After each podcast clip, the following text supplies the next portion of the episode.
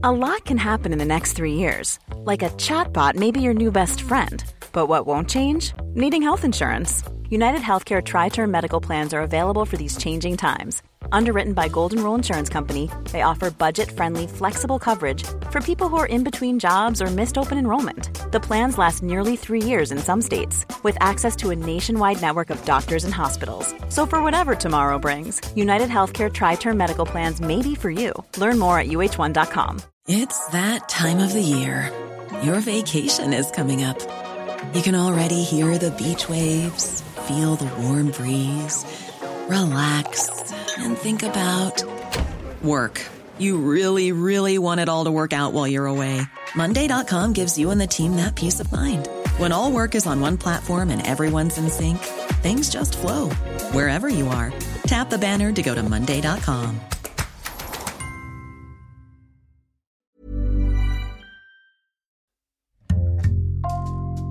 Bonjour, c'est Jules Lavie pour Code Source, le podcast d'actualité du Parisien.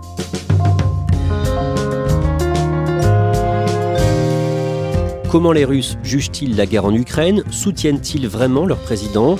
Pour essayer de répondre à ces questions, une journaliste du Parisien est partie en Russie à la fin du mois de mars afin d'y préparer une série de six articles publiés ensuite au mois d'avril. Dans Code Source aujourd'hui, elle prend le temps de nous raconter son immersion dans la Russie de Vladimir Poutine.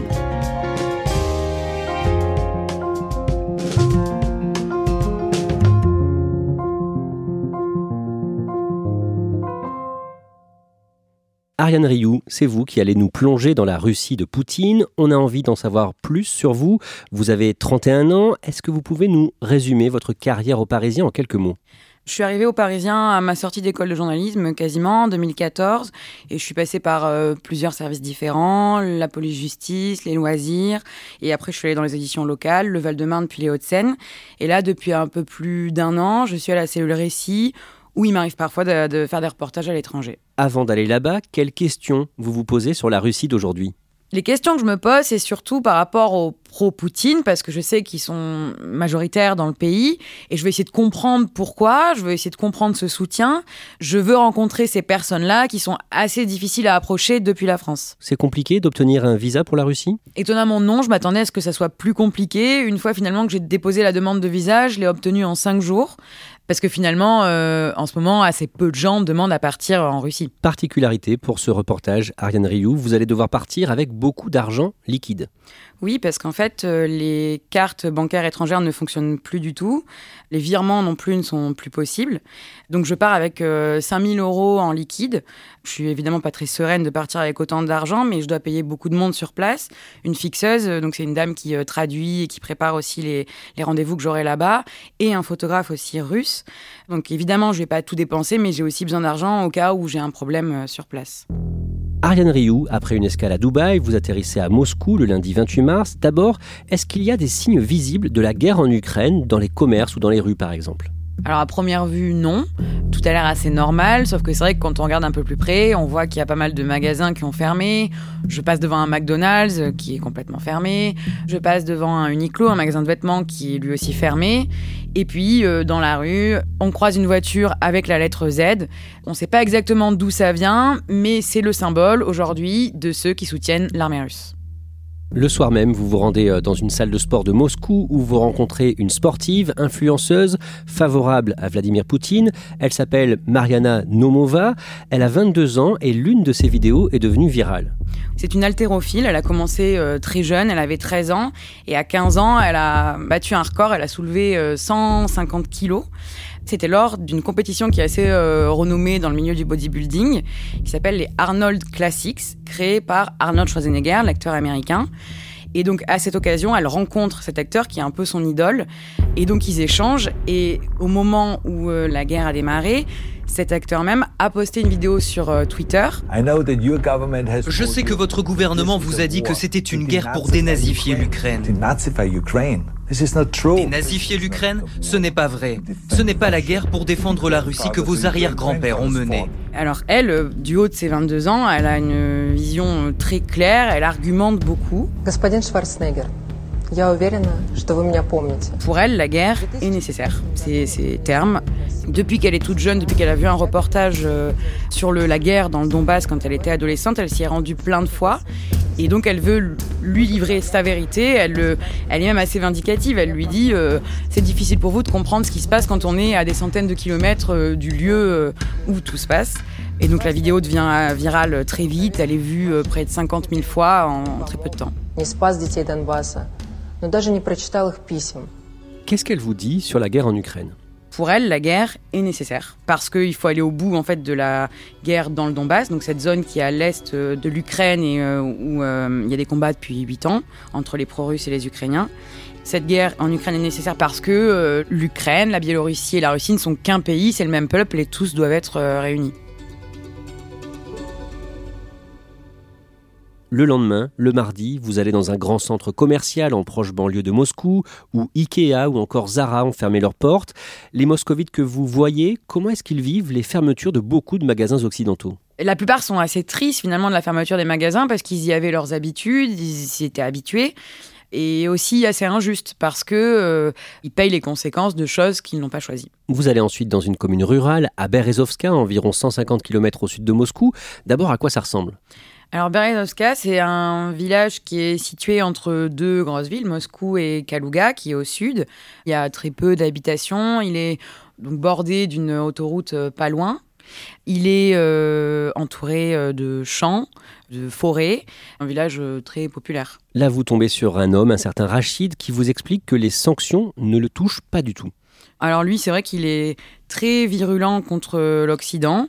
Il me dit euh, que les Européens, en cas fermé tout ce qu'ils veulent, euh, la Russie n'a pas besoin d'eux. Pour lui, les sanctions, finalement, elles touchent euh, les classes les plus aisées, qui allaient dans les magasins de luxe ou les magasins tout court occidentaux. Lui, en fait, il s'achète très peu de vêtements. Il n'a pas besoin de tout ça, donc finalement, ça le touche très peu. L'étape suivante de ce reportage, c'est une cité industrielle dans le même secteur, Kaluga, ville connue pour son musée de l'air et de l'espace. Il y a une grande fusée décorative à l'entrée de, de, la ville. Un homme âgé d'une quarantaine d'années, père de quatre enfants, vous invite à venir chez lui à la maison pour prendre le thé. C'est vrai qu'on est donc euh, accueillis avec euh, la fixeuse et euh, le photographe en grande pompe. Ils ont dressé la grande table du salon avec du thé, des fruits secs, des gâteaux. Il y a Alexei, le père de 38 ans, la mère Yana et leurs quatre enfants de 14 à 2 ans. C'est une famille classique, très patriotique, de confession orthodoxe comme la majorité des Russes. L'échange est assez facile. C'est beaucoup Alexei qui parle beaucoup plus que ses enfants ou sa femme. Pour lui, comme tous les pro-Poutine qu'on a pu rencontrer, la guerre est nécessaire. Ce qui revient très souvent dans son discours, c'est la lutte contre le fascisme, contre le nazisme. Il est convaincu qu'il y a des néo-nazis aujourd'hui en Ukraine et qu'il faut euh, éradiquer euh, ce fléau. Ariane Rioux, ce jour-là, vous aviez prévu euh, d'aller euh, plus tard dans la soirée dans un club de sport patriotique, toujours à Kaluga, donc un club favorable à Vladimir Poutine. Et pendant la journée, vous avez reçu un appel surprenant. En fait, on apprend que euh, quelques heures plus tôt, le club de sport de Kaluga a contacté le FSB local, à Kaluga aussi, pour savoir qui j'étais, pour quels médias je travaillais, parce qu'il s'inquiétait de savoir s'il pouvait répondre sereinement à mes questions. Le FSB local s'est empressé de prévenir le siège à Moscou, qui, lui, a décidé de rassurer tout le monde, donc d'une part le club de sport, et qui a appelé aussi ma fixeuse pour lui expliquer toute l'histoire et pour lui dire qu'on allait pouvoir travailler sereinement. Le fait que votre fixeuse, Rima, soit en lien avec euh, le FSB, ce n'est pas surprenant finalement? Non, parce qu'elle travaille euh, depuis un moment euh, en Russie avec beaucoup de journalistes euh, français.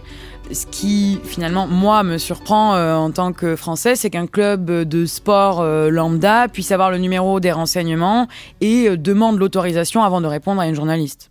Et plus tard dans la soirée, vous êtes donc dans ce club de sport de Kaluga. Vous y voyez des jeunes, des ados qui s'entraînent à la boxe. Ils seront en âge de combattre dans quelques années. Est-ce que ça les inquiète? Pour la plupart, non. Beaucoup me disent qu'ils seraient euh, même fiers de pouvoir euh, se battre pour leur patrie. On rencontre notamment euh, Vadim, qui a 16 ans, qui est tout frêle, qui vient dans le club d'arts martiaux depuis deux ans et qui nous dit cette phrase que j'ai trouvée très forte Ma patrie est plus importante que ma propre vie. Et que, s'il le faut, il irait faire son devoir. Le lendemain, le jeudi 31 mars, Ariane Rioux, à Moscou, dans un bar, vous rencontrez l'un des leaders d'un groupe de rock patriote. Oui, il s'appelle euh, Alexei euh, et il a ce groupe euh, depuis plusieurs années. À l'origine, il faisait simplement du rock romantique, c'est lui qui me dit ça. Et en fait, ça a un peu basculé au moment du début de la guerre dans le Donbass en 2014 où là, dans toutes leurs chansons quasiment, ils se mettent à la place de soldats pro-russes. Leurs chansons sont très populaires dans le Donbass. Ils s'y sont produits même plusieurs fois pendant la guerre, depuis qu'elle a éclaté il y a, il y a 8 ans, et ils y retournent régulièrement et aussi donc sont clairement derrière Poutine. Oui, même lui, il me dit que pendant des années, il trouvait que Poutine n'allait pas assez loin et là finalement il est satisfait de ce qu'il se passe aujourd'hui. Lui aimerait finalement que euh, ce territoire soit annexé euh, par la Russie. Ce jour-là, vous entrez en contact par téléphone avec un professeur de 28 ans qui a choisi de fuir la Russie, un certain Kamran Manafly. Il travaillait dans une école de Moscou. Pour lui, quand les ennuis ont-ils commencé? Les ennuis ont commencé quelques jours après l'assaut euh, de la Russie euh, en Ukraine le 24 février. Il y a une réunion qui est organisée dans son école où il est professeur. L'administration demande à tous les professeurs de présenter en amont de leur cours un PowerPoint dans lequel ils évoquent euh, d'une part les fake news qu'on peut trouver euh, dans les médias euh, dissidents du pouvoir. Ils leur parlent aussi du néonazisme qui peut y avoir selon eux en Ukraine. Il y a beaucoup de profs finalement, euh, selon les dires de Cameron, qui euh, trouvent que c'est bien de faire ça, qui appliquent euh, cette demande. D'autres qui sont un peu réticents, mais qui vont trouver des subterfuges pour pas le faire. Lui, Cameron, ce qui est assez différent, c'est qu'il va plus loin. Il clame son opposition fermement pendant la réunion. Il va même plus loin dans les jours qui suivent en postant ce qui lui est arrivé et ce qu'on lui a demandé de faire sur son compte Instagram. Cameron est convoqué par la principale de son école. Il est convoqué à cause de ce qu'il a posté sur Instagram. Euh, la principale lui dit qu'il doit euh, effacer. Cameron refuse. Et donc il est renvoyé. Et sauf que dans les jours qui suivent, ça va encore plus loin. Il apprend que euh, la principale euh, pense qu'il est un agent de l'Ouest. Elle est allée consulter euh, son compte Instagram. voilà, Cameron, c'est un professeur. Il a 28 ans, donc il a voyagé aux États-Unis, en Europe. Et donc il a plein de photos sur son compte Instagram de ses voyages. Et donc là, Cameron panique. En quelques heures, il fait ses valises et il décide de quitter la Russie parce qu'il a peur d'être emprisonné. Il quitte donc son pays début mars. Ariane Rioux, est-ce qu'il regrette de s'être exprimé librement? Non, il ne regrette absolument pas. Il me dit que si c'était à refaire, il le referait. En revanche, c'est vrai que ça a eu des conséquences sur sa vie. Il est extrêmement triste. Il me dit voilà, j'ai 28 ans, j'avais une vie confortable, un travail, j'ai tout perdu et à 28 ans, je suis obligé de tout recommencer à zéro. Un peu plus tard, Ariane, pendant votre voyage en Russie, vous rencontrez une autre enseignante à Moscou, Olga, 46 ans, professeure de sciences sociales dans le secondaire. Ses élèves ont entre 15 et 17 ans.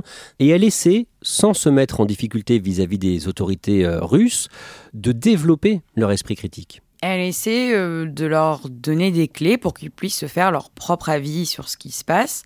Elle utilise euh, des cas concrets. Par exemple, pour leur parler du décryptage des médias, elle euh, prend comme exemple les aventures d'Harry Potter, le sorcier. Dans ses romans, il y a un journal qui s'appelle La Gazette du Sorcier où travaille la journaliste Rita Skeeter, qui est très connue pour déformer ses articles à son avantage. Et donc, en prenant cet exemple concret, elle leur montre que parfois ce qu'on peut lire dans la presse ou dans les médias peut être déformé. Le vendredi 1er avril, Ariane Rioux, vous allez visiter l'équivalent de Sciences Po à Moscou, une école baptisée MGIMO qui est connue pour être proche du pouvoir. Les étudiants que vous croisez sur place, ils sont issus de milieux favorisés, c'est ça? Oui, oui, ils sont tous euh, en costume, euh, ils roulent en Porsche, c'est vraiment euh, la jeunesse dorée de Moscou. Et ces jeunes Russes reprennent à leur compte le discours officiel de Vladimir Poutine. Est-ce qu'il vous semble sincère ils me semblent très sincères. Quand ils répondent, on n'a pas du tout l'impression qu'ils ont le couteau sous la gorge. Ils répondent spontanément, euh, ils prennent pas le temps de réfléchir à leurs réponses et ils ont l'air très convaincus par ce qu'ils disent. On sait quelle est la proportion euh, de Russes solidaires de la politique de Poutine actuellement? Oui, il y a un sondage qui est paru euh, fin mars, publié par un, un institut de sondage indépendant russe qui s'appelle Levada et qui euh, dit que 83% euh, des Russes soutiennent l'action de Vladimir Poutine. Dans l'après-midi, ce jour-là, vous roulez vers un quartier huppé de Moscou, Nikolina Gora. Est-ce que vous pouvez nous décrire l'endroit? C'est un peu euh, le Beverly Hills de Moscou parce que c'est là que euh, les plus aisés euh, ont leur maison de campagne, leur dacha. Sur la route, il y a des grands pins et puis des grandes palissades qui cachent. On voit derrière des, des propriétés qui sont immenses. Il y a aussi beaucoup de policiers parce qu'en fait, c'est une route gouvernementale. on m'a dit que Vladimir Poutine avait l'une de ses propriétés à cet endroit. Et dans ce quartier, un journaliste vous accueille chez lui. Il s'appelle Sergei Boutman, rédacteur en chef adjoint d'une radio indépendante du pouvoir, la radio Echo de Moscou, qui vient tout juste d'être fermée. Oui, euh, ce monsieur vient d'être licencié et euh, on voit chez lui, euh, dans sa maison, les cartons qui ont été déménagés de sa radio. Vladimir Poutine a fait voter une loi le vendredi 4 mars pour interdire l'usage du mot guerre, ou tout commentaire d'ailleurs jugé dégradant pour l'armée russe. Plusieurs médias comme sa radio, la radio Echo, ont été fermés. Qu'est-ce qu'il dit de la situation en Russie? Alors il m'explique d'abord que finalement cette pression, elle existe euh, depuis bien longtemps. Mais là, c'est vrai que récemment, avec la guerre en Ukraine, ça s'est accéléré. Par exemple, son rédacteur en chef s'est fait euh, taguer son entrée d'inscription antisémite. Il y a même une tête de cochon qui a été déposée sur le pas de sa porte. Lui me dit qu'il n'a pas encore reçu de menaces euh, directes, mais c'est vrai que euh, dans son discours, quand je lui pose des questions euh, assez concrètes, est-ce que pour lui il y a une chasse aux traîtres massive? Est-ce que la situation est compliquée? Il pondère toutes ces phrases par un pour l'instant. Il dit il n'y a pas de mort pour l'instant. Il n'y a pas de répression massive pour l'instant, mais voilà, il répète tout ça comme si ça pouvait évoluer très rapidement. Ariane Rioux, le 16 mars, Vladimir Poutine a aussi tenu un discours extrêmement violent concernant les opposants. Il les qualifie de traîtres qui rampent devant la caste supérieure occidentale. Il emploie des mots très très forts. Tout peuple, et en particulier le peuple russe, est capable de distinguer les vrais patriotes de la racaille et des traîtres et de recracher ces derniers comme un moucheron qui aurait accidentellement atterri dans leur bouche. Et il appelle même à la purification du pays. Je suis convaincu que cette purification naturelle et nécessaire de la société ne fera que renforcer notre pays, notre solidarité, notre cohésion et notre capacité à relever n'importe quel défi. Et justement, ce jour-là, vous rencontrez un jeune opposant, il s'appelle Dimitri Ivanov, il a 22 ans, il se définit comme un activiste et il a été victime d'intimidation ces dernières semaines. Oui, la porte de son appartement a été taguée à deux reprises, euh, mi-mars et fin mars. À chaque fois, on a tagué cette fameuse lettre Z. On a aussi écrit Ne trahis pas ton pays. Et la deuxième fois, on avait inscrit le numéro de l'article de la loi qui punit ceux qui s'expriment en défaveur de la guerre en Ukraine. Ce jeune homme, il a peur pour sa sécurité? Lui, il dit que non. Pourtant, c'est vrai que quand il raconte ce qui s'est passé pour lui, ou même pour d'autres gens qu'il connaît, ça peut paraître effrayant. Il m'a notamment dit qu'un de ses amis, euh, quelques semaines auparavant, a été torturé chez lui par la police russe qui lui réclamait des informations sur euh, d'autres activistes. Il veut pas en dire plus sur cette histoire, mais on sent que cette histoire l'a marqué. Il précise que cet ami a ensuite quitté le pays mais ce n'est pas ce qu'il fait. Non, lui, il me dit qu'il n'a pas envie de partir, que la Russie, c'est son pays. Il a changé quelques-unes de ses habitudes, par exemple. Euh, il m'explique qu'il ne prend plus le métro parce que c'est un endroit où il y a beaucoup de policiers. Mais à part ça, il continue à vivre assez normalement. Vous l'interviewez à Moscou, dans un café. Il n'a pas peur de vous parler comme ça et en plus euh, devant des témoins? Non, il parle même euh, assez fort.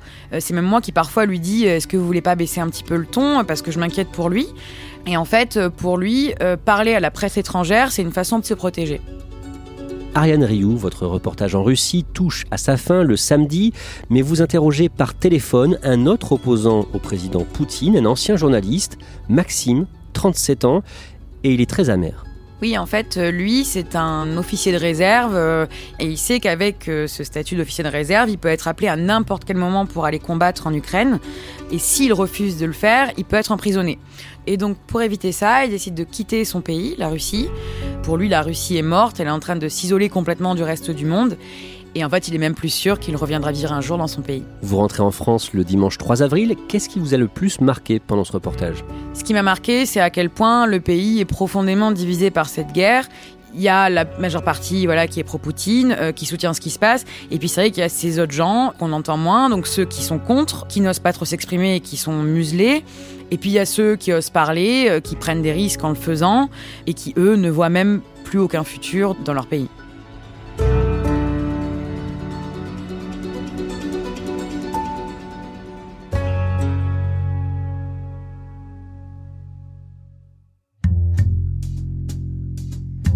Merci Ariane Rioux et tous vos reportages dont on vient de parler sont à retrouver sur leparisien.fr. Cet épisode de Code Source a été produit par Raphaël Pueyo, Thibault Lambert et Ambre Rosala. Réalisation Julien Moncouquiole. Code Source est le podcast d'actualité du Parisien. Un nouvel épisode publié chaque soir de la semaine. Pour n'en rater aucun, n'oubliez pas de vous abonner sur votre application audio préférée. Vous pouvez nous contacter sur Twitter, at Code Source, ou nous écrire directement code source at leparisien.fr.